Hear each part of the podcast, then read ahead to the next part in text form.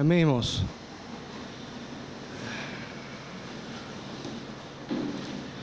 Bom, é, vamos ler então a palavra do Senhor.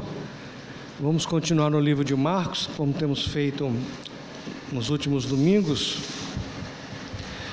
Marcos capítulo 6, versículos 14 a 29.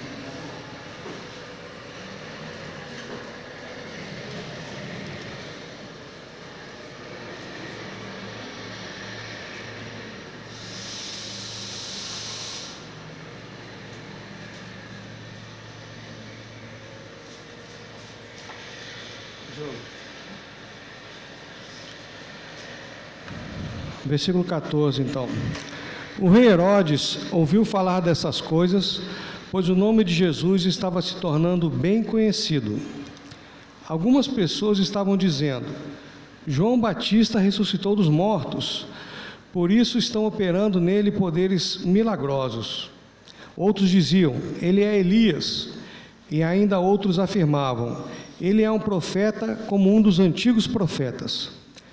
Mas quando Herodes ouviu estas coisas, disse: João, o homem a quem decapitei, ressuscitou dos mortos. Pois o próprio Herodes tinha dado ordens para que o prendessem, para que prendessem João, o amarrassem e o colocassem na prisão por causa de Herodias, mulher de Filipe, seu irmão, com a qual se casara. Porquanto João dizia a Herodes: Não te é permitido viver com a mulher do teu irmão.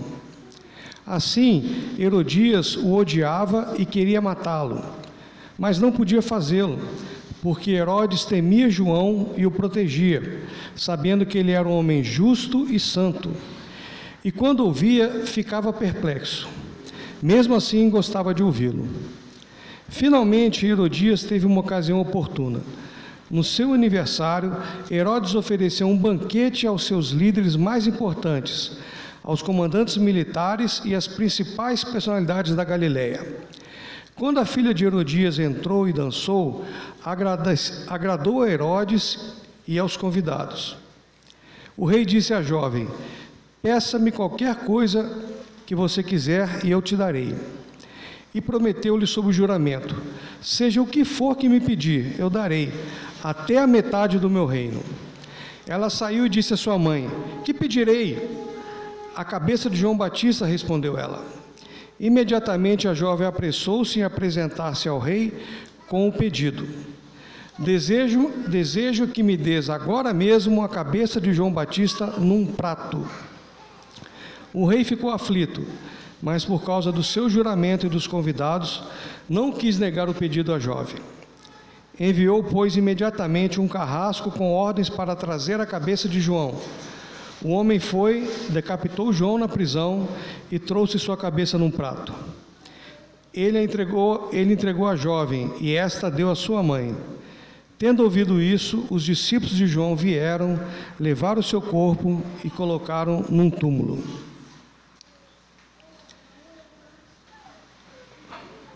Bom, irmãos, a gente é, tem estudado sobre o livro de Marcos e bem no início, a figura de João Batista é brevemente comentada. Em Marcos 1,14, eu vou ler, diz: Depois que João foi preso, Jesus foi para Galiléia, proclamando boas novas de Deus.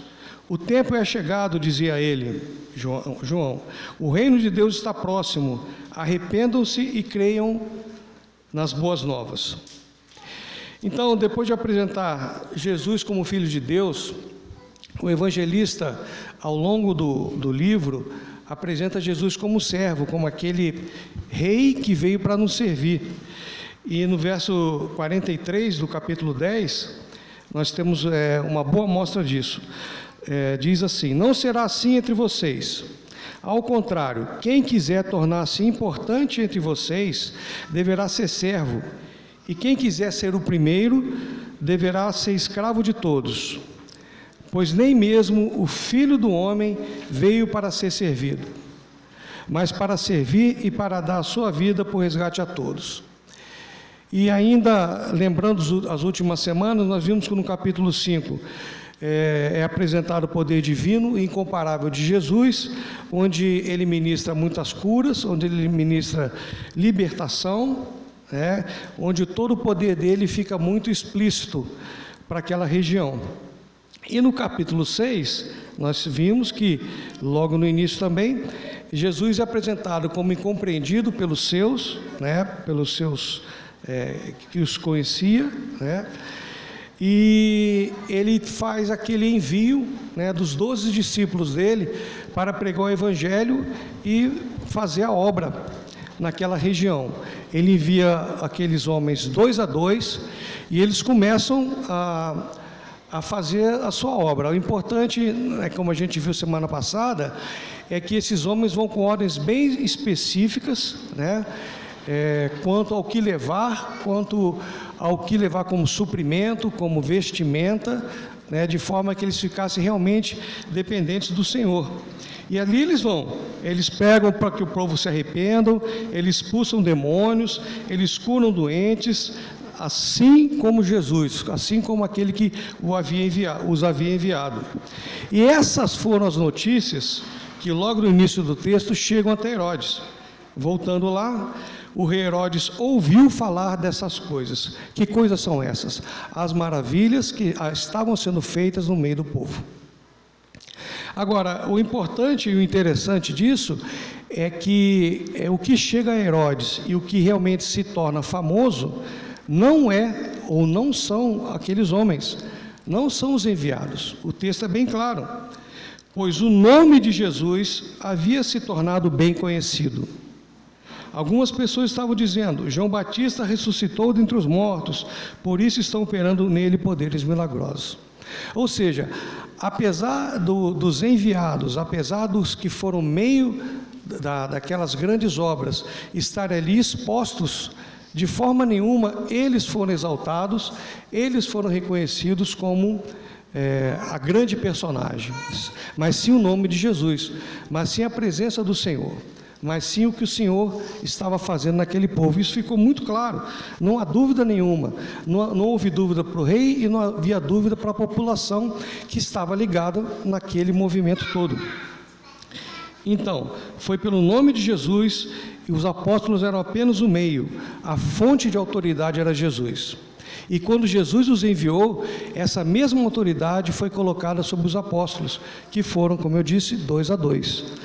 É, e as notícias a respeito dessas consequências da autoridade foram as que chegaram a Herodes. Então, o primeiro personagem assim é, que chama a atenção é exatamente Herodes. Então, a gente precisa lembrar quem que é Herodes. Herodes ele era o filho de Herodes o Grande. Herodes o Grande foi o rei de toda aquela região. Era um rei bastante, como eu diria, vamos colocar, era poderoso, fez grandes obras, é, inclusive o pai dele é, conquistou a maioria do reino, mas ele também teve uma grande participação nisso. Mas o mais interessante é que ele era inseguro, ele tinha verdadeiro pavor e receio de qualquer um que pudesse de alguma forma é, ameaçar o reino dele. Tanto é que ele chegou ele teve muitas mulheres, né? uma delas, inclusive, se não me engano, a segunda. Ele, quando casou, havia uma, ele viu uma possibilidade dos parentes que eram nobres tomarem o reino dele, é, é, buscar depô-lo né, da, da, do poder e tomar o reino. Por isso ele matou toda a parentela daquela mulher. Ele também teve vários filhos, mais de dez filhos, desculpa, mais de dez mulheres, provavelmente muito mais filhos ainda. Ele, ele também, alguns desses filhos, ele enviou para um, uma, um certo tipo de treinamento, né? E logo, logo veio aquele pensamento que os filhos poderiam, de alguma forma também, retornar ao reino e se tornar inimigos e, mais uma vez, tirá-lo do poder. O que, que ele fez? Matou algum dos filhos. Então, uma história assim, é, muito triste, né? Ao mesmo tempo que demonstra a, o potencial do ser humano, onde o homem pode chegar por meio das suas é, dos seus desejos, né, dos seus anseios, do que ele valoriza de certo e de errado. Bom, e quem é esse Herodes, filho de Herodes o Grande, que é o Herodes do texto? Obrigado.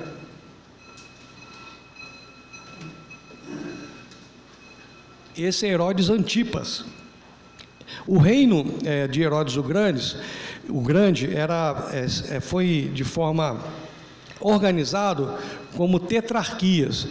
Então eram é, porções da terra que eram é, como se fossem talvez estados, né?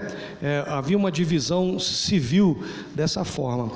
E quando ele morreu, é, ele fez um testamento em que dividiu as, as tetrarquias por alguns filhos que estavam vivos. Né? E esses filhos, alguns foram contemplados com isso. Só que o próprio, é, como o povo era um povo dominado pelo povo romano, essas tetrarquias, esse testamento não foi completamente aprovado ou endossado por Roma, mas de qualquer forma seguiu mais ou menos o que ele tinha pedido. E Herodes Antipas é o tetrarca da Galileia e da Pérea durante todo o ministério de Jesus. E obviamente pegou essa parcela em que João estava inserido nesse texto. Então, é, ele se tornou governante dessa região, né? Mas, é, apesar de no Evangelho ele ser chamado como rei, tecnicamente ele não era rei. Ele não era reconhecido como rei. Alguns acham até que Marcos o chamava de rei de forma irônica. Então a gente é mais comum, talvez mais, eu não sei, mas tão comum quanto ouvi-lo chamá-lo de rei, ouvir chamá-lo de tetrarca, que é mais adequado à posição dele. É, Herodes Antipas, então, é, esse, esse é um dos filhos aí de Herodes o Grande, é, teve um irmão, Herodes Filipe, né?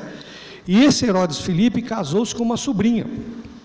Esse Herodes Filipe casou-se com uma sobrinha que era filho de Aristóbulo, um outro filho do rei, e eles ficaram na região de Roma, né? E tiveram uma filha que os historiadores chamam de Salomé. Quando é, Herodes Antipas, é, numa visita a Roma, viu aquela, aquela mulher, Herodias, ele quis ele para ela, e não há maiores detalhes, mas ele se casou com essa mulher, casou entre aspas, né? Ele se uniu a essa mulher. Ele pegou a mulher do irmão. Por isso toda aquela questão que João Batista estava falando, né?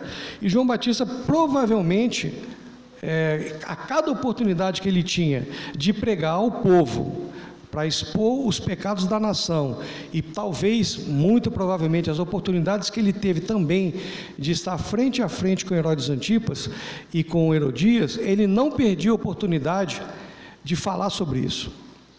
Era, era o, o grande, é, o, o grande aguilhão, digamos, né, para Herodes e Herodias. E, e, fatalmente ele fazia isso baseado na palavra do Senhor.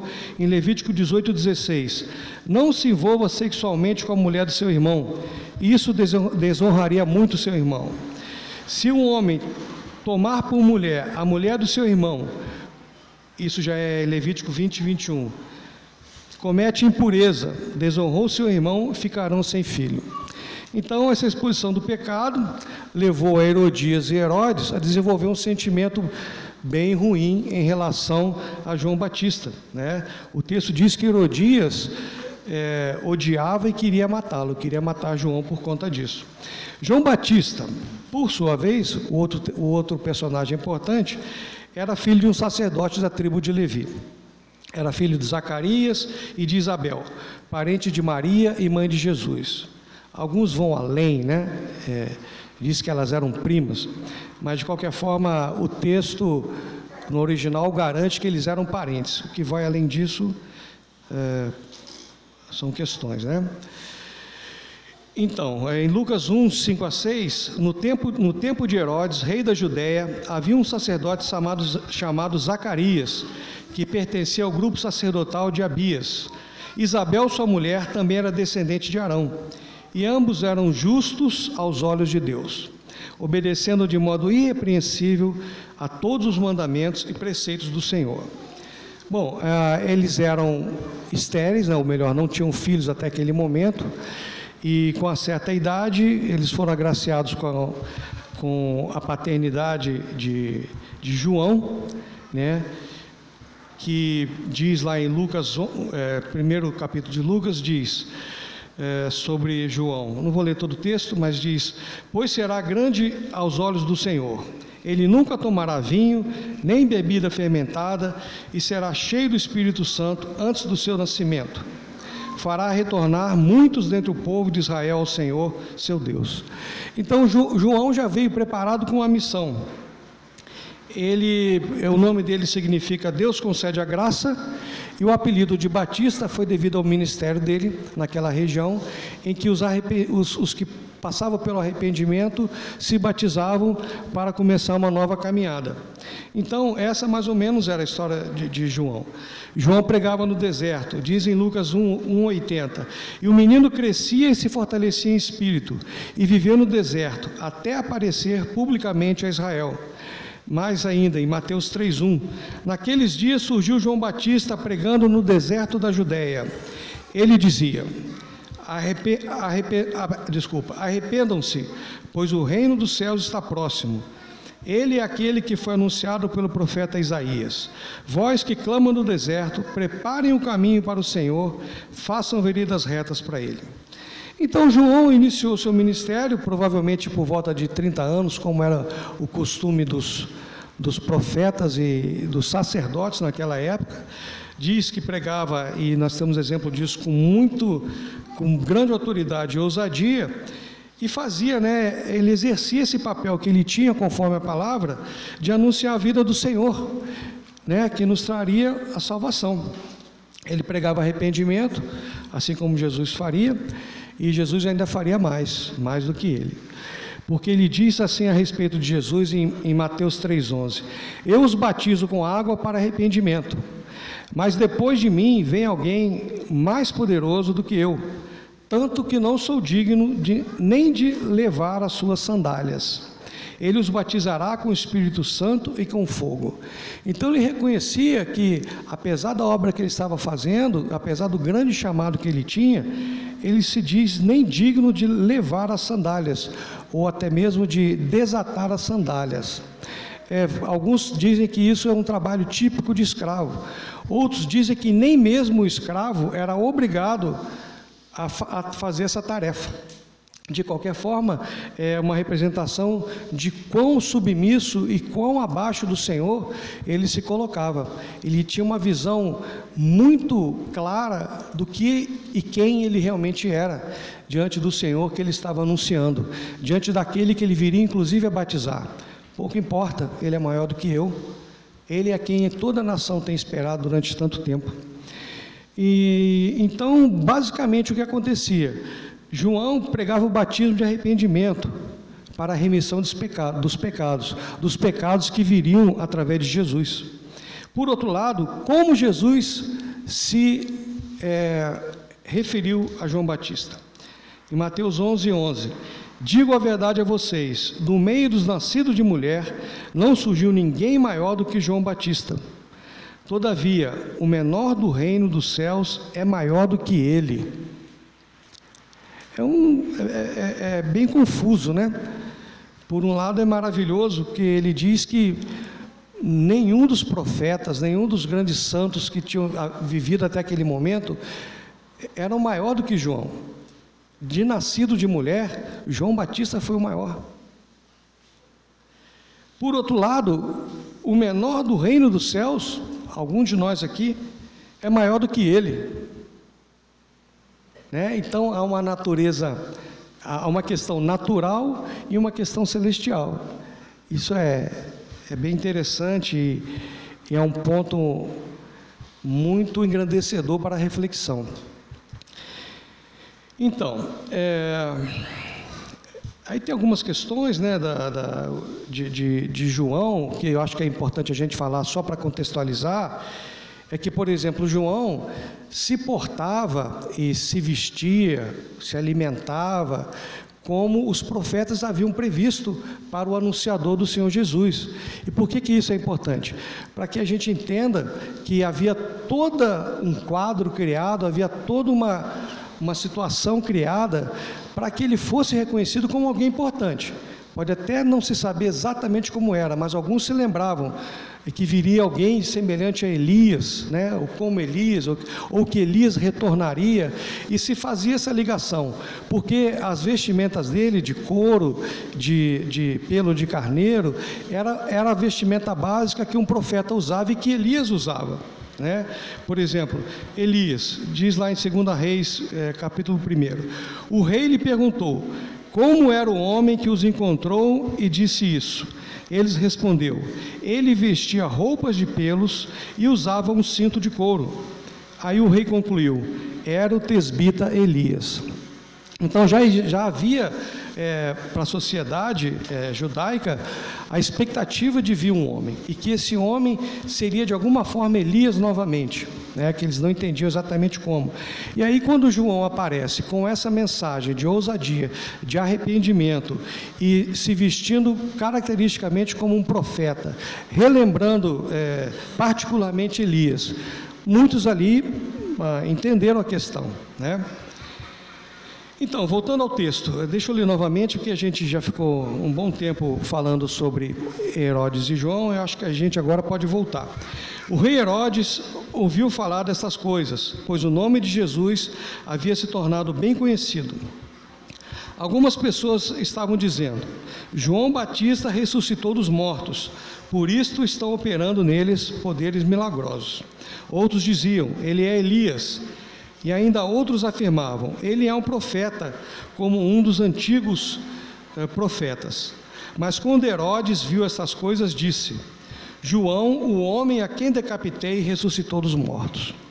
Então, nesse texto, é, há, há, três afirmações, na realidade, sobre Jesus, porque a gente precisa lembrar que eles estão relacionando aquela figura, João, a Jesus.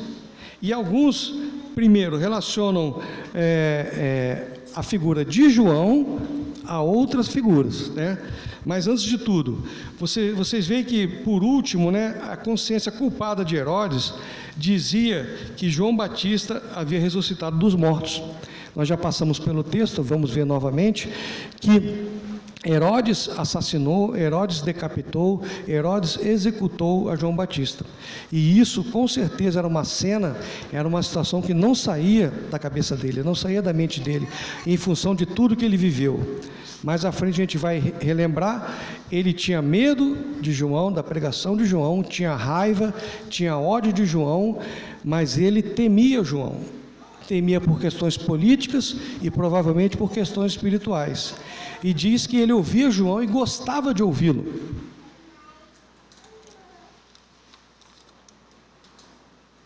Então, essa, esse quadro ficou na cabeça de Herodes com certeza. Outras pessoas que aguardavam o Messias criam que Elias havia voltado, pois havia aquela profecia, né, que o Messias viria no espírito de Elias. Aí relacionava com João e esses talvez não chegassem a relacionar com Jesus. E uma, uma, terceira classe, digamos, né? Alguns que aguardavam a voz de Deus e viam agora Jesus como um profeta. E apenas isso. Apenas é, diante da grandeza dele, né? Mas viam Jesus como profeta. Bom, Herodes tinha tido então um contato muito próximo com João Batista, ouvia falar dele, né? Sabia do poder dele de curar, expelir demônios, né?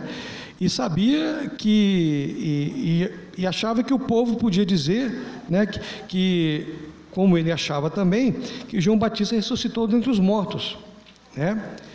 Ou que seria o Elias retornado e etc. Mais à frente, continuando o nosso texto, em Marcos 16, 20, pois o próprio Herodes tinha dado ordens para que o prendessem João, o amarrassem e o colocassem na prisão por causa de Herodias, mulher de Filipe, seu irmão, com o qual se casara.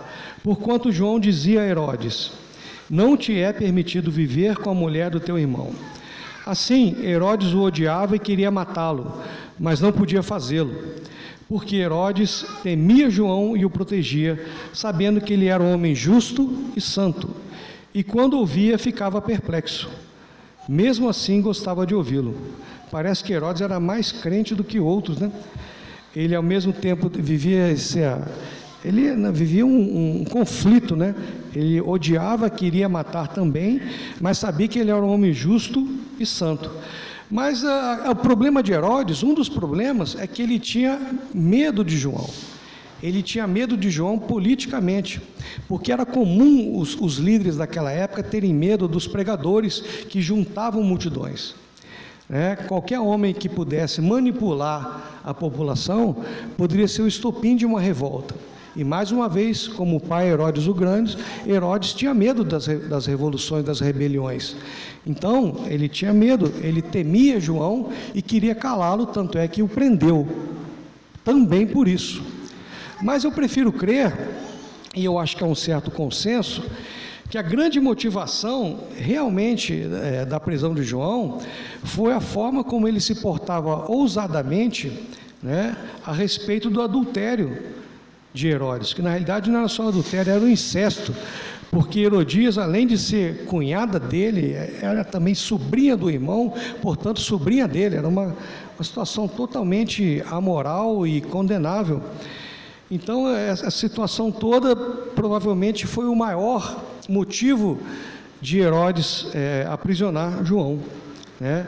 E claro, ele para os crentes, né, ou melhor, para os judeus, desculpa, ele, ele dessa forma, a forma de vida dele, que com certeza não era só a questão do casamento, outras manifestações muito provavelmente deveriam existir, apesar do texto não ser claro, né, ficava patente o menosprezo pela lei dos judeus e pelo padrão moral divino. E isso com certeza é, não era bem visto pela população, e João ainda ficava lá veementemente, né, com insistência, com ousadia, né, mostrando esses pecados. Então a situação não estava nada boa para Herodes, e poderia ficar pior, certo? Bom, uh, aí a gente começa a, a trazer um pouco também para a nossa situação, porque a situação do pecado de lá para cá, a gente sabe que não mudou muito. Né? É, as mesmas coisas que aconteciam na sua raiz, né, na sua essência, acontecem hoje em dia. E onde estão os profetas que estão apontando nos púlpitos, nas conversas de roda, nos círculos familiares? Onde estão os profetas que estão apontando o pecado? Será que eles estão aí com toda veemência como João? Será que há tanta fidelidade à palavra de Deus, aos padrões morais do Senhor, de forma que, que esses profetas apareçam, que esses profetas atuem na sociedade, buscando, obviamente, o crescimento da sociedade, o arrependimento? E quem são esses profetas? Onde eles estão? Estão aqui, né? Os profetas somos nós. Cada crente, cada irmão. Cada um que sabe o que é certo e o que é errado porque tem contato com a palavra de Deus. Cada um que talvez seja o único, o único crente de uma família grande, ou uma única célula familiar dentro de uma família maior, que sabe a verdade e conhece a verdade. E o quanto nós temos nos portado de maneira fiel como João. É algo que a gente precisa diariamente é, refletir. Né? Que fique bem claro, de forma nenhuma é, a gente deve ser legalista, mas nós devemos marcar a posição da verdade do Senhor, da palavra do Senhor e dos preceitos dele. Obviamente, com as nossas atitudes e no momento adequado, da forma adequada, também verbalizar. E é isso, as coisas não mudam. Isso aconteceu há dois mil anos atrás. Os pecados continuam os mesmos, os profetas continuam aí. Não muda. As coisas não mudam, os desafios são os mesmos, o chamado é o mesmo. O chamado é realmente a gente abrir caminho para o Senhor, preparar o caminho daquele que vem. Aleluia, né? E seguindo à frente, em Marcos é, de 21 a 23, finalmente Herodias teve uma ocasião oportuna. No seu aniversário, Herodes ofereceu um banquete aos seus líderes mais importantes, aos comandantes militares e às principais personalidades da Galiléia. Quando a filha de Herodias entrou e dançou, agradou Herodes e seus convidados. O rei disse à jovem: Peça-me qualquer coisa que você quiser e eu darei e prometeu-lhe sob juramento: Seja o que for que me pedir, eu darei até a metade do meu reino. Seja o que for que me pedir, eu darei até a metade do meu reino. Bom, ainda ah, com essa questão de, de João preso, isso não era suficiente. Herodias e mesmo Herodes continuavam esperando uma oportunidade de matar João. É, e teve essa festa de aniversário, que me parece, inclusive, é o único lugar na Bíblia onde o aniversário é, é citado. Me corrija se eu estiver enganado. Teve essa festa de aniversário. Nessa festa de aniversário, o que, que nós tínhamos lá? Nós tínhamos a classe política, que são citados como os líderes mais importantes. Nós tínhamos um, um representante das, representantes da esfera militar, é, citados como comandantes militares nós tínhamos representantes da mais alta classe social, personalidades da Galileia. Mais uma vez, nada muda. Nós temos quem manda na sociedade, quem influencia a sociedade, quem diz muitas vezes o que está certo e está errado, mesmo que não esteja certo, mesmo que não esteja errado. São os grandes influenciadores. Isso também continua acontecendo hoje. E essa era a oportunidade, então, perfeita, né? Se houver, o que, o que ali fosse aprovado, talvez algum decreto do rei, talvez alguma atitude do rei, é, estando de acordo essa sociedade, aquilo ia para frente, aquilo era aceito pelo povo de uma maneira ou natural, ou de uma maneira, ou sob pressão. Mas você pode ter certeza que uma vez que havia algum tipo de aprovação, mesmo que fosse uma aprovação é, não precisa ser nada oficial, né? É, uma concordância, você pode estar certo que aquilo seria aceito pela sociedade de uma forma ou de outra. Então, essa era a situação. Herodias se viu num ambiente em que poderia haver uma aceitação dessa execução de João Batista, da morte de João Batista. E isso foi muito bem aproveitado por ela.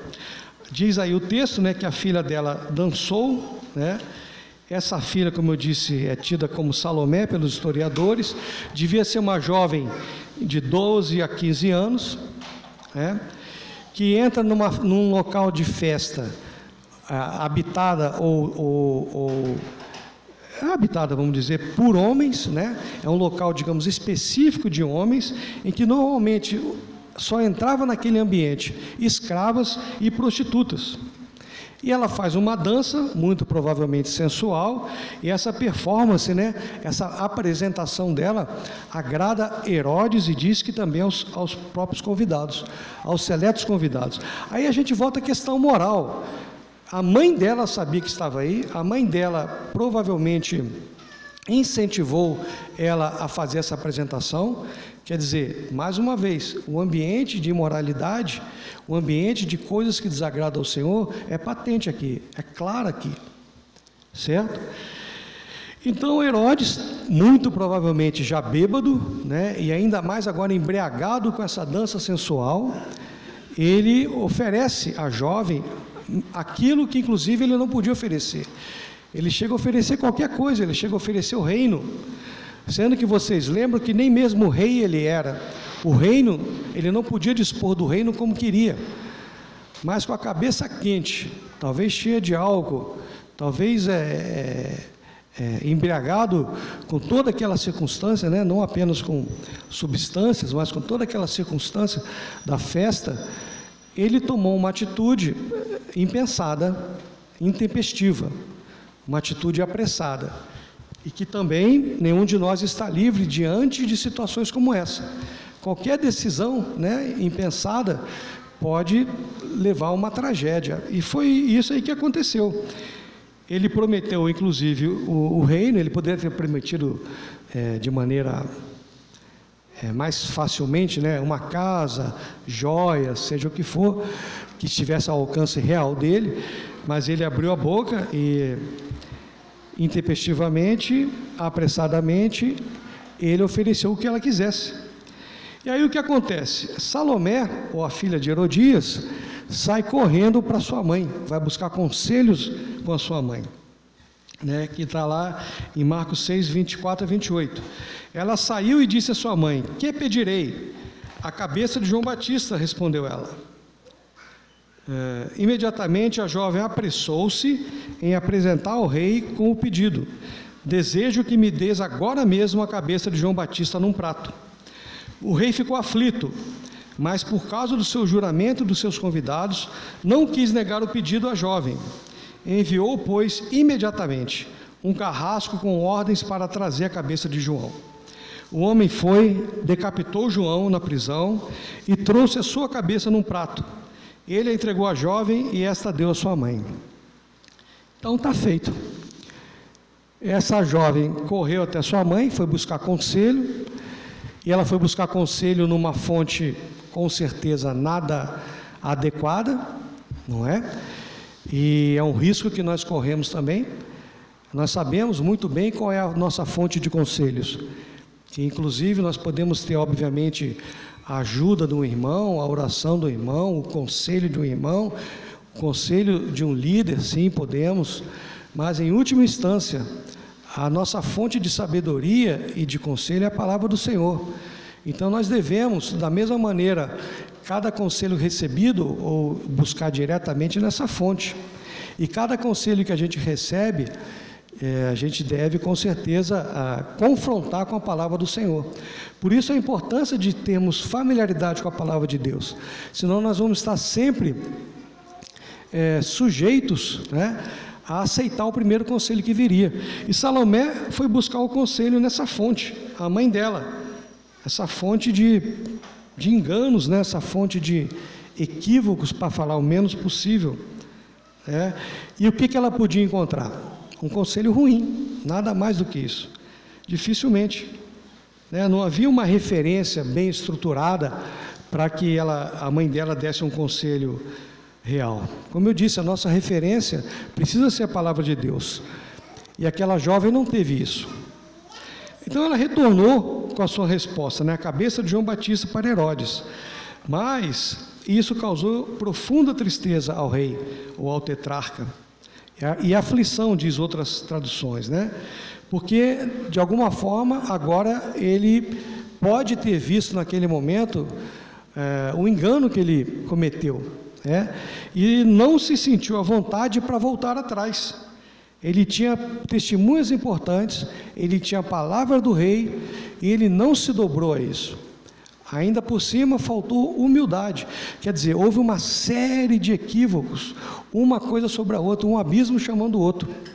Então ele não se sentiu à vontade, né, de reconhecer o próprio erro diante daquelas pessoas, não voltou atrás na sua palavra, pelo contrário, ele deu prosseguimento. E da mesma forma que a filha voltou, a mãe só falou o seguinte: a cabeça de João Batista. A filha voltou apressada, falou ao rei: desejo que me dê agora mesmo a cabeça de João Batista em um prato. Quer dizer, com requinte de crueldades, né, a filha retornou com a sugestão da mãe, retornou ao rei. E como eu disse, o rei se entristeceu e pior, ele também, é, da mesma maneira, ele pediu lá para, deu ordens né, ao carrasco, né, para imediatamente um carrasco com ordens e executar João Batista. A atitude de Herodes foi bem rápida. Ele não perdeu tempo. É, Salomé, ou a filha de Herodias, talvez tenha ido apressadamente a ele com medo do rei mudar de ideia com medo do, de Herodes mudar de ideia. Então ela voltou correndo. Já, João, já Herodes mandou também apressadamente, imediatamente, que a ordem fosse feita, que a execução fosse feita. E aí só me resta pensar que talvez tenha sido para aliviar sua culpa. Porque diante de um erro que ele sabia que ia cometer, porque ele não ia voltar atrás. Ele provavelmente pode ter pensado: deixa eu resolver isso logo, deixa eu tornar isso irremediável, que passe isso de uma vez. Ou seja, a minha culpa vai ser reduzida. Eu não tenho mais o que fazer, o homem já vai estar morto. E assim, ele apressadamente, ele mandou que a ordem fosse executada, muito provavelmente com essa expectativa. E mais uma vez a gente faz um paralelo para a gente. É, uma vez que o, que o pecado já está executado em nossa mente, quantas vezes a gente já não se apressa para fazer de uma vez, não é? para que isso é, não fique trazendo sofrimento e, como diz o outro, não fique remoendo na cabeça, né? A pessoa já decidiu pelo pecado, a pessoa já está certa que vai transgredir, a pessoa quer fazer isso de uma vez. Exatamente, como eu disse, nada muda. Fatalmente, eu creio realmente que isso foi o que passou pela cabeça de Herodes. Né? Então, uh, infelizmente, né, um homem maior nascido de mulher se torna vítima de alguém que tinha essas características morais e de não temor ao Senhor. Também é algo comum. Agora, o que diferenciava agora Herodes, Herodias e João Batista é o destino de cada um deles. João pode ter morrido ali, mas como será o destino na eternidade? Aí havia uma diferença. Aí novamente aquela inversão: o mais poderoso e o menos poderoso. Mais uma vez, um ponto de reflexão para a gente. Como as coisas de Deus funcionam. Não funciona como a gente normalmente é levado a crer e a gente é bombardeado diariamente. A ordem de Deus é diferente. É bem diferente. Em, Mar em Marcos 6, 29, prosseguindo, tendo ouvido isso, os discípulos de João vieram e levaram o seu corpo e o colocaram no túmulo. Esse é o fim da história, pelo menos desse trecho que nós estamos lendo. Né? É, o que, que nos lembra? Né? Os discípulos vieram, pegaram o que restou de João e sepultaram colocaram no túmulo, de uma maneira digna. Né? E aí nos, nos leva à questão de Jesus. Agiram tão diferente dos discípulos de Jesus, né? Esses homens de João continuaram ali, pelo menos é o que a palavra dá, deixa entender. Os discípulos de Jesus, em sua maioria, fugiram, enquanto os de João ficaram ali recolher o corpo. Depois diz que os discípulos de João vieram, levaram o seu corpo, isso já é em Mateus, né? E o sepultaram. Depois foram contar isso a Jesus, ouvindo o que havia ocorrido. Jesus retirou-se de barco, em particular, para um lugar deserto. Ou seja, os discípulos continuaram agindo. Enterraram seu mestre, foram a Jesus contar, talvez com a expectativa de Jesus ressuscitar, coisa que não aconteceu. Jesus desceu, deixou seguir os caminhos, os propósitos do Senhor, né? Mas e não ressuscitou o profeta. Mas os discípulos estavam lá.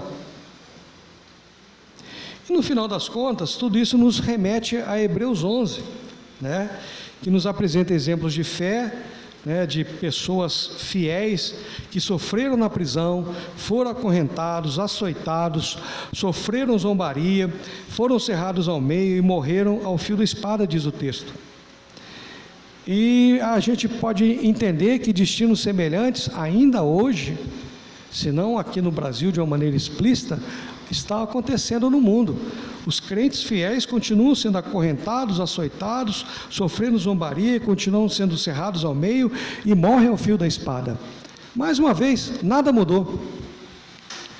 Nada mudou. Então, o, o, que, o que nos espera no final, é, graças a Deus, não é o reflexo do que nós vemos aqui. Enquanto o fiel aqui muitas vezes sofre, né? Na eternidade ele verá a glória, a glória do Senhor. E é aí que a gente tem que colocar a nossa esperança. e entender que pode acontecer de nós sofrermos as perseguições, de nós sofrermos as consequências da nossa postura correta, mas no final é a glória do Senhor.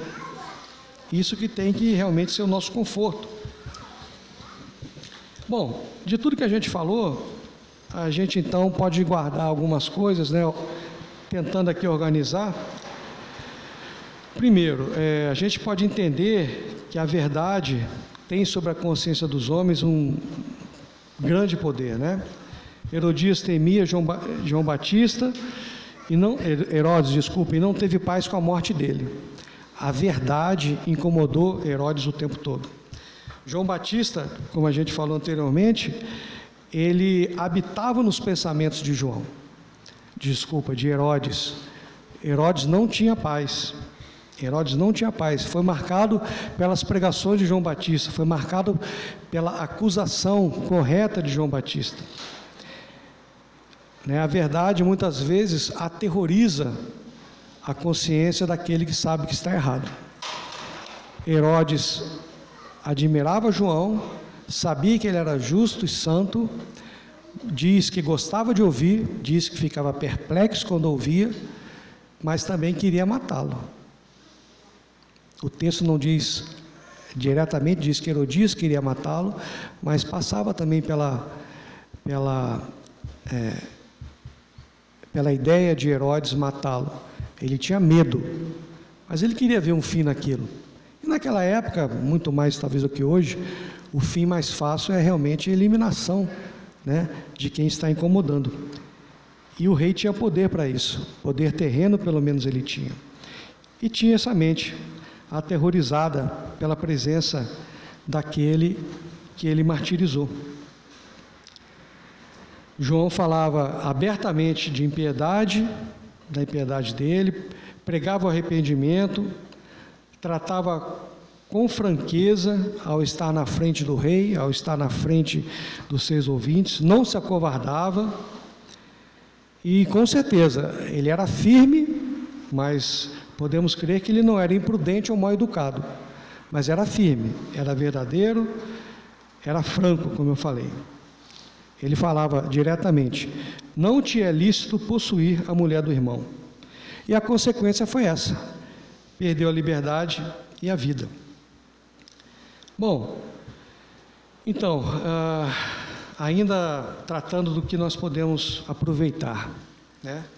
nós não devemos é, reter o pecado. O mal de Herodes foi que ele reteve o pecado, apesar de todo o alerta, apesar de tudo que era exposto a ele continuamente, ele fez a opção por permanecer com Herodias. Ele reteve o pecado. Que os crentes não caiam no mesmo engano, que possamos diariamente estar nos uh, analisando perguntando ao Senhor, buscando em nosso interior, o que nós estamos retendo, que não deve ser retido. E aí, na nossa caminhada, no nosso crescimento, devemos buscar é, interromper com essas coisas, deixar de vez o que nós temos mantido como nossos erodias. E pode estar certo, irmão, cada um de nós tem e talvez seja o processo do Senhor, muitas vezes o que nós percebemos hoje, nós não perceberemos amanhã. Com o nosso caminhar, com o nosso crescimento, a gente vai perceber amanhã coisas que não percebemos hoje. Amanhã, provavelmente, nós temos coisas novas a deixar. E nós não podemos fazer como Herodes. Nós não podemos reter esse pecado. Esses pecados. Vamos nos examinar, né? Constantemente frequentemente. Entender também que é, todo ministério, e aí eu não gosto de limitar a pregação, entenda que cada um de nós tem os seus ministérios, todo ministério precisa repreender o pecado ousadamente. É, quando eu estava pensando sobre isso, sempre me veio a preocupação, posso estar errado, em que isso é, não seja mal entendido. Por quê? Nós, como seres humanos, temos também um engano muito fácil, que é o legalismo. Nós podemos cair no legalismo. Então, o que, significa, talvez, a gente repreender o pecado, ousadamente? Com certeza, não é agredir um parente, não é agredir uma audiência, não é agredir é, colegas de trabalho. Não, com certeza não. Mas olha, tem como com as nossas palavras e com a nossa postura, deixar muito claro, isso eu não tenho dúvida, que nós somos contra determinado, é, contra determinado modo de agir. E quando necessário, quando adequado, a gente precisa verbalizar isso. Mas antes mesmo da gente falar com a nossa boca, da gente chamar alguém para uma conversa, a nossa postura deixa muito claro.